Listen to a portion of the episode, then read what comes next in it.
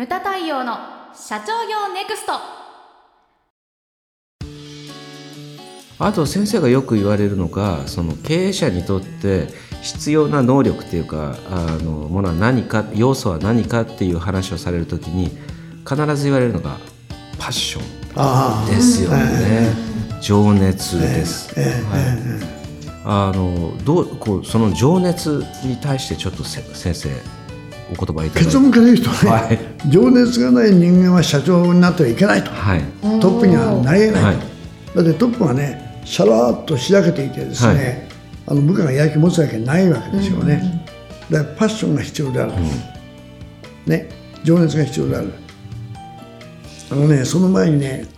あのほらあのモーターで世界一のシェアを持ってる日本電産という長森さんが社長、はい、今会長かな社長かなあの方がね言った面白い言葉がありましてね能力5倍情熱100倍って言うんですよ、うん、社員が100人いたらね仕事の能力スキルはねできるやつとできないやつの差はねまあ5倍ぐらいのもんだと。あの何にもできない新入社員は別としてね能力が5倍。で情熱はね100倍の差があってこれが効いてくるよって言うんですよ。だから情熱があればね多少スキルがね足りなくて補うことができるんですよね、はい、だからトップや社長にね絶対という言葉は絶対使っちゃいけないんだけどもあえて使えば絶対必要なやっぱりトップの情熱トップのやる気だと思いますよね。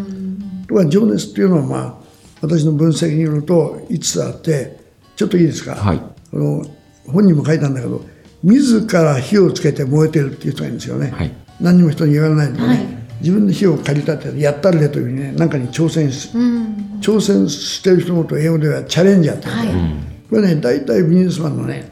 5%から10%っていうのは経験的な印象なんですよ、うん、今目はね自分は燃えてないけども誰かが人がそばに来てマッチを吸ってくれば燃えるっていう人がいますよね。うん、ね。人がマッチを吸ってくれば燃えると。でお礼を言う。何とお礼言うかというと「サンキューベリーマッチ」って言うんですよね でこれは可燃型。可燃型。可燃の可はあの、はい、加えてかないでね。あの可能不可能の可能ですよ。ね。これね80%以上。3番目がね自分からも燃えていないし人がマッチを吸ってくれてもね金輪際燃えないっていう人がわずかいるんですよ。これ不燃型ですね。絶対燃えないと、はい、で40代までの新君と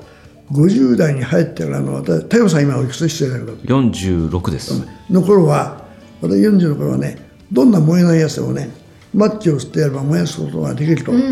固く信じていたんですよ。50代になって私はね自分が決定的に致命的に間違っていることが分かった。世の中にはねごく一部だけどね芯から据え切って芯から腐り切ってね何をやっても絶対燃えないという人間がね2%か3%いますよ。どんなに枯れ木に水をやっても花は咲かないっていうね、人間いますよこれ不燃型、で実は現役の社長の間はねこの3つでよく話をしてねある日役員から役員に言ったんですよ。諸君人間は3ついると。3種類だぞと。2年と不燃と不燃不燃と不燃だと言ったらねある若手の役員がね手を挙げて言ったんです。社長もう一人いますと。なんで言ってごらんって言ったらねせっかくついた人の火を消して回る人がいます。これなんて呼んだらいいんだろうってね悩んで3日徹夜で考えていいことが見つかった。消化型に人を火を消して回る人ね。これはねやっぱり23%いますかね。時々役員や部長に言うから困っちゃうんだけどね。で最後の5番目はですね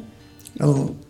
サラリーマンの8割以上は金型って言いますよね、はい、燃えてないけども誰かがそばに行ってマッチを吸ってれば燃えるという金型が80%以上いると言いますよね。そのマッチの吸い方をしてるんですよ。名付けて天下型人間、うんうん、イグニションで天下型人間は何ができるかというと燃えてない部下のそばに行ってマッチを吸って燃やすことができる。つまり部下の動機の火を燃やすことができる、うんうん、これはね約5%ぐらいいますよ。次年繰り返すと次年型可燃型不燃型小型天下なんですよ、はい、だからこれを聞いてるですね経営者の方がね自分がもしね経営者になろうと思ったらねこの5つの中のどれが必要かというと次年と転換ですよ、うん、で順番からどっちが先かという次年が先ですよね、うん、まずまず会より始めようって言いますからね。まず自分が燃えるとねその燃えてる火がね電動熱みたいにね組織全体に伝わって、ね、そこにね燃える集団が燃えるんですよね、うん、これが一番重要なんだろうはい。これはまあ情熱についての私のね、まあ、経験的なし、まあ、信念というとちょっと強いまあ信念ですからな、うん、じゃあよく聞かれる質問がね先生情熱の火を燃やすことが重要だというけどね私は燃えてませんと。どうやったら情熱の火は燃えますかと、で燃えてもね三日坊主で消えちゃまずいんで、はい、永遠と赤々と燃え続けることが望ましいですよね、はい、どうやって火を燃やし自分の火を燃やして燃やし続けることができるんですできるんです。いい方法があるんです。聞かれるんですよで私はねあのよく言うんだけどね。3つあるって言うんです一つはねちょっといいですか、はい、ちょっと長くなってあとで適当に探る。大丈夫です。一番目はね、はい、これ一番経営経営者に重要だと思うんであえて繰り返すとね情熱の火を燃やして燃やし続ける一番の方がね自分の人生に目的を持つんですよ。ザ・パーパスを、はい、パパンパスというとムスになっちゃうからね。つまり人生っていうのはね聖路加病院の日野原先生みたいにね105歳まで長生きする方もいらっしゃるしねスティーブ・ジョブズみたいにね56歳か7歳で早く死ぬ人もいますけどね、親からもらった人生はね一回これっきりとみんなに共通でしょ一度だけ自分に与えられた人生を使ってね自分はね何をするのってですよ。古い日本語にね古い日本語にですね。世のため人のためっていう言葉がありますよ、はい、ね、はい、英語ではあの make a difference 直訳すると違いを作るって言うんですよね、うん、自分が生きててね周りを少しでも良くして人を少しでも幸せにするために、ね、自分ができることは何かということですよ。自分の人生の中心にね何を持っているかと。これは目的なんですよ、うん、違う言葉で言うとね自分が生きてて果たすべき使命は何かと。使命っていう言葉はねどういう意味かと。あれ命を使うっていう意味なんですよ、はい、自分の命を使って何ぼかでも周りを幸せにするためにできることはないかと生きている目的はないかと。これはね一番目の条件だろう。二番目はねあのいつも言うんだけどね火を燃やして燃やしつける。2番目のね超重要なあの条件はね短期と長期の納得目標を追い続けるんですよ。で納得目標と強制目標は違って納得目標はやってみたいというに納得してるんです特進してるんですよ、うん、だから抵抗感がないでしょ簡単に飽きない、はい、強制目標っていうのは誰か人がね前やれと、押し付けられた目標です。で同じ目標を追っかけてる場合でもね人間は納得目標を追いかけてる場合の方がですね強制目標の場合よりもねやる気が3倍高まるんですって。やりたいんだから。で追い続けるであって追いかけるではないと。追いかけるっていうのはね目標を作って達成できたらそれでおしまいっていうのが追いかけるんですよ。終わりがあるんですよ。追い続けるっていうのはね継続性があるんですよエンドレスゲームなんですよ、はい、センチメンタルジャーニーじゃなくてエンドレスジャーニーなんですよね。終わる日はいつかというとねまあ淀川町なんですけど淀川町だって分かんないんだ昔の映画評論家でね 「さよならさよならさよなら」ね。人生にさよならを言う日ですよ、うん、つまり死ぬ日ですよ、うん、袴に行く日ですよ。だから英語ではね始めがあって終わりがあるのをね始めがあって終わりがあるのを英語でねプログラムって言うんですよ。はい。歌舞伎が大好きでね、うん、実は今晩もね4時半から歌舞伎に行くんですよね、はい、4時半に始まってですね芝居をやって途中でね飯を食って8時半に終わりますね。始めがあって終わりがある。これプログラムって言うんですよ、はい、これ1300円で言ってるんですよ。英語では始めがあって終わりがないのをね始めはあるけど終わりがないのをね英語では何て言うかというと、ね、プロセスって言うんですよ。目標追求はねプログラムではなくてプロセス。終わりがないんですよ、終わりが死ぬ日なんですよで長い頃長いもう一回まとめると短期と長期の納得目標を追い続ける。いつまで死ぬまで。これやるとですね間違いなく火は燃えて燃え続けるんですよ、はい、私はね今年御年83だけどね今の目標を持ってるんですよ。最近よく聞かれるのはね先生はねまあ年寄りだけどねまあ、ご高齢だけどね元気ですねと、うん、で先生のその元気の秘訣は何ですかって質問よく受けるんですよ、はい、私の答えは決まってるんですよ、うん、私にはね納得目標がありますと、はい、これがあるとね火は消えないんですよ、うん、例えば秋にあ再来週また本が出ますからよろしくお願いします、はい、上司と部下の教科書という、ね、はい、名著が出ますから書いた本人がいいんだから間違いない。一番手にね、でそういう目標を持つとですねあの飽きませんわな、だからたびたび引用するけどあの105歳まで生きたあの聖路加病院の日野先生、はい、あの人はね最後まで目標をいつも持ってましたよね、いつも10年後まで目標を持ってましたね。持ってました。こういう人はねやっぱり永遠の青年ですよね。ということは35歳の若者でもね目標がない人はね精神的には老人なんですよね。だから納得目標これ人生変わるんですよ。ね、で3番目はね火を燃やして燃やしつける3番目の方法が3番目の方法がね端的に言うとね天下人と違う天下人太閤秀吉ではなくてね徳川家康ではなくてね自分の火が消えた時にねあのその人と話しているとねマッチを捨て燃やしてくれる人つまり天下型の人間と付き合うとね、はい、火は燃えるんですよ、だからどうせ付き合うならねではなく天下と付き合った方がね、うん、単純な損得計算がいっても得じゃないですか、うん、だんだん選ぶ人を選んでねこの人と話して自分を燃えてくるとそういう人と付き合った方がね単純な損得計算がいいとも得ですよな。これ得してもいいとも、はい、何も迷惑かけませんからね、はい、逆にね消化型と付き合うとね火を消されちゃうんですよ。そうですよね。私の女房がね、天気が消化型で、ね、そうなんです、ね。なんかあとね、ダメよ、ダメダメって消し で、キーワードでまとめて落とし込めて言うと、落とし落とし込んで言うと3つあって、目的、目標、天下人、はい、この3点セットを軸に打つとね、うん、必ず火はまた燃えてね、うん、燃え続けるんですこういう人生を送ることをね、うん、なんかのご縁でこれを聞く人にはね、はい、お勧めしたいなと、はい、ね、皆さん納得目標がありますか？追い続けていますかと、どんな目標があって自分がやってみたいという目標でいいんですよね、人と違いますからね、ちなみに新先生の納得目標って何なんですか？私のね、はい、初めてこれを方法を知ってね始めたのはね、